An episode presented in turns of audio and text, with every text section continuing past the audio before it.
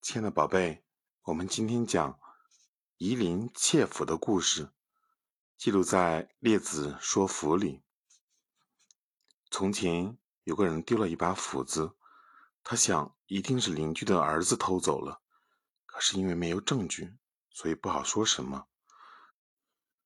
此后，他开始观察那孩子的一举一动，心想：这孩子走路偷偷摸摸的，看人的神情。紧张，像是干了什么不可告人的事儿。跟别人谈话的时候也是慌慌张张的。看来我们家的斧子一定是他偷的。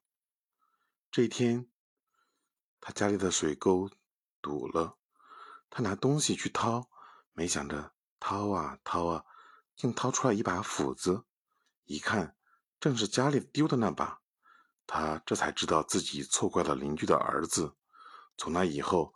他再看邻居的儿子，觉得他走路的样子、看人的表情，以及跟人说话时的样子，都不像是偷斧子的人。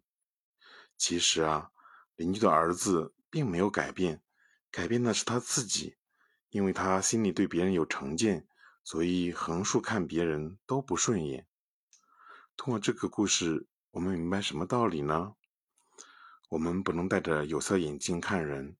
否则就会像丢斧子的这个人，对别人横挑鼻子竖挑眼，而事实上呢，别人根本没有什么过错。